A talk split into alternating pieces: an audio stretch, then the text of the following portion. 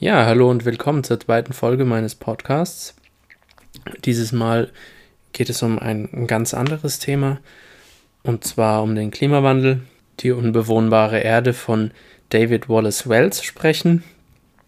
Wie beim letzten Mal auch nur kurz was über den Autor.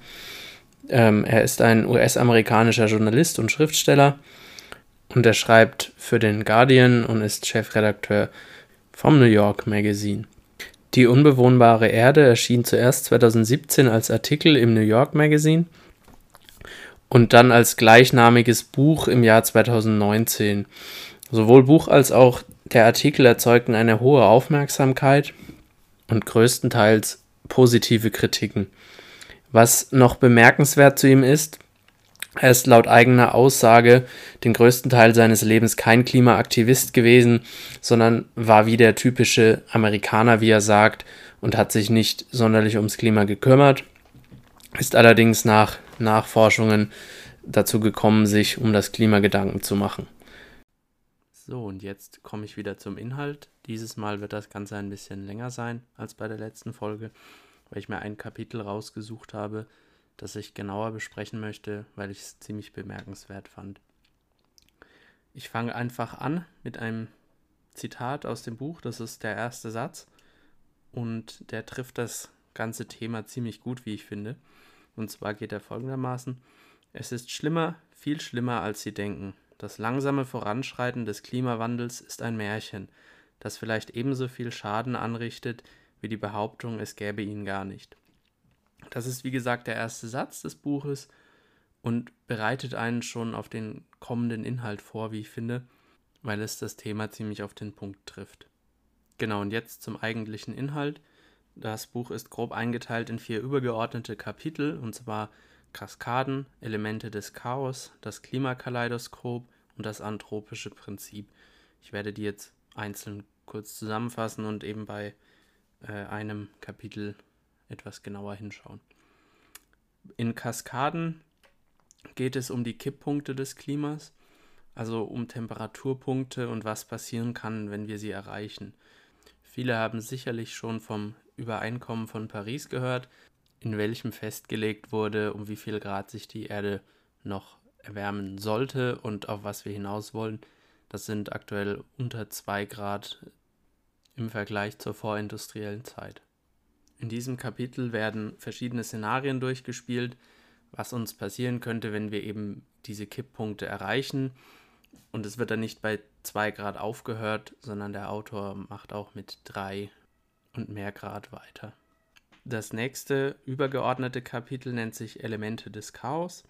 Hier werden konkrete Folgen der Erderwärmung und der Bezug auf Katastrophen, die es heute schon gibt, behandelt, ähm, sowohl gesellschaftlich als auch Naturkatastrophen. Hier nennt der Autor einige Beispiele, wie zum Beispiel Hitzewellen, Hungersnöte, Pandemien, was vielleicht jetzt auch in der Corona-Zeit relevant sein könnte, da uns so etwas durch den Klimawandel sehr wahrscheinlich häufiger begegnen wird. Genau, und jetzt zum nächsten übergeordneten Kapitel, das sich das Klimakaleidoskop nennt. Ähm, hier möchte ich mit einem relativ schönen Zitat anfangen, das ich gefunden habe. Es ist von Bill McKibben aus der Rolling Stone von 2017. Winning is the same as losing. Und zwar, wenn wir nicht rasch handeln, und zwar global, wird das Problem buchstäblich unlösbar. Die Entscheidungen, die wir 2075 treffen, werden keine Rolle mehr spielen. Dieses Zitat hat mir ziemlich gut gefallen und bringt auch ziemlich gut rüber, was der Autor in dem Buch mitteilen möchte nämlich dass wir jetzt handeln müssen. So, und jetzt zum Kapitel Das Klimakaleidoskop. Das ist ein philosophischeres Kapitel, welches sich eher mit gesellschaftlichen Dynamiken und philosophischen Fragestellungen beschäftigt. In diesem Überkapitel befindet sich auch das Kapitel, das ich besonders hervorheben möchte, und zwar Geschichte jenseits des Fortschritts. Dieses Kapitel behandelt ähm, die Vorstellung, Geschichte bewegt sich nur in eine Richtung, die in der westlichen Welt ziemlich verbreitet ist und die eben dazu führt, dass gravierende Ungleichheiten, seien sie rassistisch, sexistisch oder anders begründet, nicht dazu führen, den Verlauf der Geschichte zu überdenken oder zu hinterfragen, weil sich die Geschichte ja eben in die richtige Richtung, nämlich nach vorne bewege. und es ja nur besser werden kann. War ja schon immer so angeblich. Genauso denken die Menschen in der westlichen Welt auch beim Klimawandel. Ein baldiges Handeln wird nicht als dringend angesehen, da sich in der Zukunft ja alles klären wird. So denken zumindest viele Menschen in der westlichen Welt. Vor allem, wenn es darum geht, wie, dann wird oft gesagt, naja, es gibt bestimmt bald eine Technologie, die den Klimawandel aufhalten kann. Und es gibt heute schon Literatur dazu, die nicht mehr postuliert, dass Geschichte nur nach vorne ablaufen kann, sondern eben auch die These aufstellt, Geschichte könnte auch rückwärts ablaufen. Es wird in dieser Literatur auch die These aufgestellt, dass die Landnahme, die unsere sogenannte Zivilisation ausmacht und uns eben auch den Klimawandel beschert, uns eher ziemlich schnell wieder in die Vergangenheit zurückbefördern wird. Ein Autor, den bestimmt ziemlich viele kennen, der diese Position vertritt, ist äh, Yuval Harari. Und um ihn mal zu zitieren, nicht wir haben den Weizen domestiziert, der Weizen hat uns domestiziert. Es ist also fraglich, ob der Übergang zur Landwirtschaft wirklich ein Fortschritt war. Der amerikanische Politologe James C. Scott stellt sogar die These auf, dass die Landwirtschaft für die heutige Unterdrückung und Ungleichheit verantwortlich ist. Und wenn man die Geschichte der Menschheit betrachtet, fällt auf, dass 95 Prozent eben dieser Geschichte im epischen Zeitalter stattgefunden haben, also vor dem Ackerbau, was zu der Annahme führt, dass die Geschichte unserer Zivilisation eher eine Anomalie ist, sozusagen ein einmaliger Ausreißer. Was früher für die Menschen Religion und Aberglaube war, wurde heute durch Fortschritt und Rationalität ersetzt. Der Klimawandel wird auch uns in der westlichen Welt irgendwann, vermutlich eher bald, lehren, dass das Leben nicht mit der Zeit immer besser wird. Es könnte sein, dass in der Zukunft unsere Zivilisation in dieser Form nicht mehr als Fortschritt, sondern als Rückschritt gesehen wird. Denn Geschichte verläuft oft zyklisch. Das sieht man ganz gut am Römischen Reich. Es gab jahrhundertelang eine goldene Zeit mit Wohlstand und Reichtum, und als das Römische Reich untergegangen ist, kam das Mittelalter, das nicht umsonst als dunkles Zeitalter bezeichnet wird.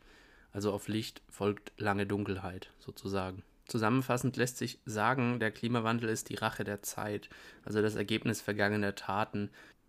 Als letztes noch zum Überkapitel des anthropischen Prinzips. Ähm, das anthropische Prinzip bedeutet schlichtweg äh, ein beobachtbares Universum ist nur beobachtbar, weil es alle Eigenschaften hat, um einer beobachtenden Spezies das Leben zu ermöglichen. Dieses Kapitel wendet eben dieses Prinzip auf den Klimawandel an und ist eigentlich ein ziemlich guter Abschluss für das Buch. So, das war's mit der Inhaltsangabe. Jetzt komme ich noch zu meinem Fazit. Mir hat das Buch sehr gut gefallen. Es ist ein sehr eindringliches Buch, welches die Folgen unserer Klimaliturgie sehr gut verdeutlicht. Es macht uns klar, was die Folgen des Klimawandels sind und warum dieser nicht langsam voranschreitet und wir eben jetzt auch handeln müssen. Ähm, es ist eine nüchterne Betrachtung der Lage, verbreitet aber keine Panik. Die Fakten sind sauber recherchiert und es gibt circa 100 Seiten an Quellen bzw. weiterführender Literatur. Somit ist das Buch auch ein guter Ausgangspunkt für eigene Recherche und weitere Vertiefung der Thematik. Für so ein komplexes Thema ist das Buch ziemlich gut lesbar und sehr interessant geschrieben. Also es ist nicht anstrengend, das Ganze zu lesen. Ich denke mal, man kann es nicht an einem Tag durchlesen. Aber es ist auf jeden Fall nicht so schwere Kost wie viele Bücher zu diesem Thema. Was mir auch sehr gut gefällt, ist, dass es interessante philosophische Betrachtungen des Themas gibt in diesem Buch und es nicht nur auf die Folgen in der Natur bezogen wird. Ich meine, natürlich sind diese Fakten auch wichtig, aber das Buch bringt einen dazu, die ganze Lage aus einer anderen Perspektive zu betrachten. Und das gefällt mir wirklich sehr gut. Weiterhin finde ich es gut, dass es deutlich macht, dass individuelles Handeln den Klimawandel nicht aufhalten wird, sondern dass kollektives Handeln in der Politik und der Gesellschaft gefordert ist und auch nicht nur in einem Land, also dass man international handeln muss, um den Klimawandel zu bekämpfen und eben auch alte Feindschaften und Rivalitäten hinter sich lassen sollte. Allerdings ein kleiner Punkt, der mir negativ aufgefallen ist, äh, es werden kaum Lösungen vorgestellt, außer die CO2-Steuer und die mechanische CO2-Abscheidung, was eine relativ unerforschte Technik ist. Und so ein bisschen in die Kerbe, die Technik wird es schon richten, schlägt, was allerdings auch eher die Ausnahme ist, da der Rest des Buches relativ neutral geschrieben ist und nicht auf dieses neoliberale, ja, die Technik wird uns schon retten, äh, sich bezieht sondern nur in dieser einen Sache eben CO2-Abscheidung als Lösung vorschlägt, was ich nicht für sehr sinnvoll halte, sich auf etwas zu berufen, was wahrscheinlich erst in 10, 20, 30 Jahren wirklich effektiv nutzbar sein wird. Er benennt allerdings auch einige Probleme an dieser Technik, und zwar, dass es sie theoretisch schon gibt, aber praktisch ist sie nicht nutzbar, weil sie erstens zu teuer ist und zweitens noch nicht ausgereift genug. Und ja, deshalb schwächt sich dieser Punkt selber auch noch ein bisschen ab, würde ich sagen. Ja, vielen Dank fürs Zuhören. Das war meine zweite Folge und sie ist jetzt doch gar nicht so lange geworden, wie ich dachte.